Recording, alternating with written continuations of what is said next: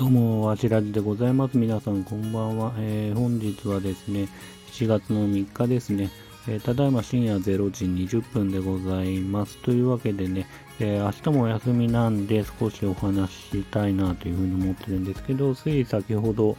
えっ、と、映画、え G.I. ジョー漆黒のスネークアイズを見ました。え感想としては、思ったより面白かったです。っていうのも、まあね、この映画ね、劇場公開もされてて、ずっと気にはなってたんですけど、まあ気づいたらね、劇場公開も終わってて、で、Amazon プライムでね、動画配信もされたんですけど、まあ、有料のね、方の、えー、で配信されてることもあって、で、Netflix 最近入ったんで、Netflix の方にあったんで、Netflix で見ました。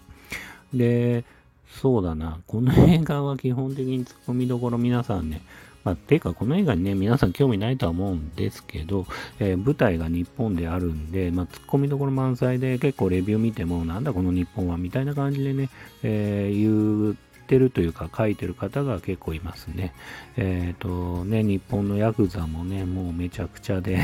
基本的には拳銃は使わずにね、全員日本刀で戦いますね、ヤクザはね。もう現代の話ですけどね。で、基本、その嵐影一族かな、忍者の一族なのかな、基本的にはね。で、まあ、ある太陽の石みたいなのをね、守ってたりするんですけど、その一族のね、家みたいなところはね、基本的にね、もう本当日光江戸村みたいなね、うん、映画撮影所みたいなね、でっけえね、もう庭園があって、もう本当にね、えっ、ー、と、江戸時代のね、村みたいなところもあって、で、城もあってみたいな。で、現代なんですけど、何度も言いますけどね。まあそんな状況でね、こうなんだ、ここどこだよみたいな。そんなあんのかよみたいな。感じはあります。ただまあね、こう、逆に僕個人としては、間違った日本なんだこれっていう人もたくさんいるんですけど、間違った日本を描いてくれてる、こう、外国から見た、こう、ジャパンクールじゃないですけど、こう、かっこいい、僕はね、かっこいいなっていうふうにも思うんですよ、逆にね、こう、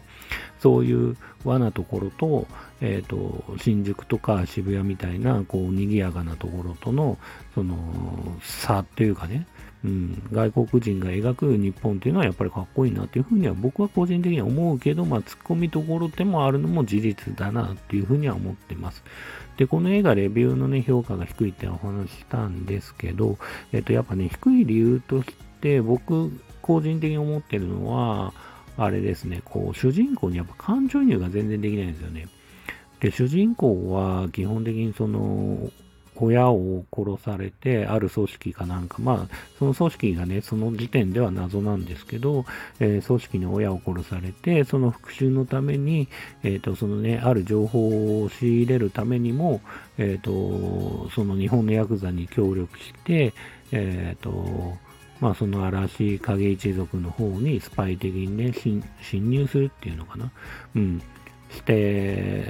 そこでの出来事っていうか、が描かれるんですけど、主人公のね、この行動がね、いちいちね、まあ、復讐に燃えるのはいいんですけど、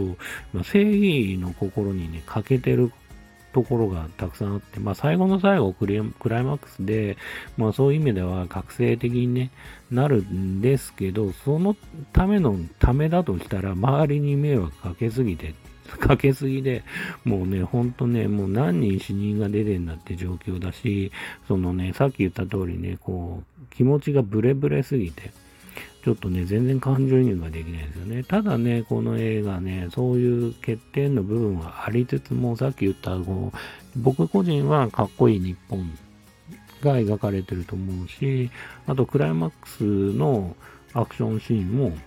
結構か、クライマックス直前のね、直前って言った方がいいかな。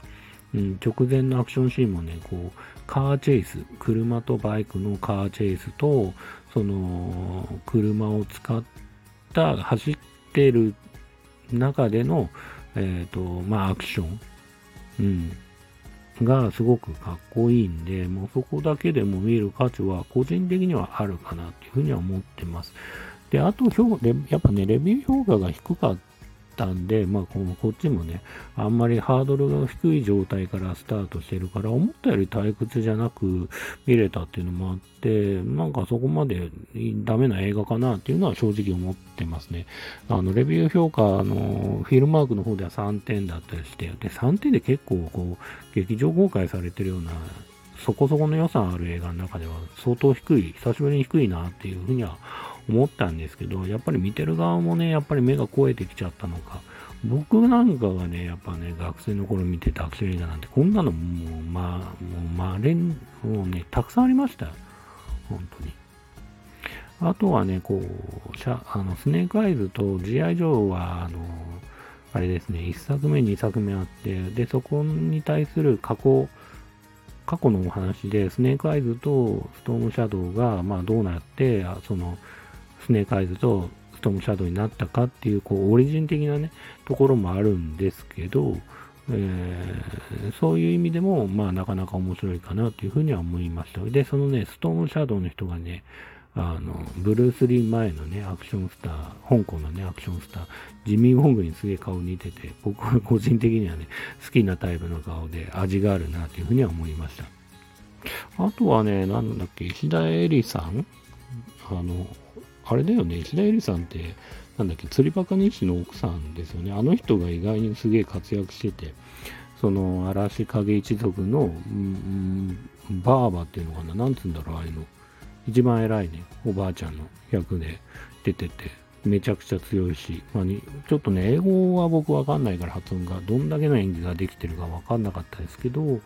まあ、その、すげえ活躍してるのがびっくりしましたね。うん。日本人もね、そこそこ出てくるんで、まあ、ぜひね、ご興味ある人はって思うんですけど、まあ、進めるほどでもないかな、正直は。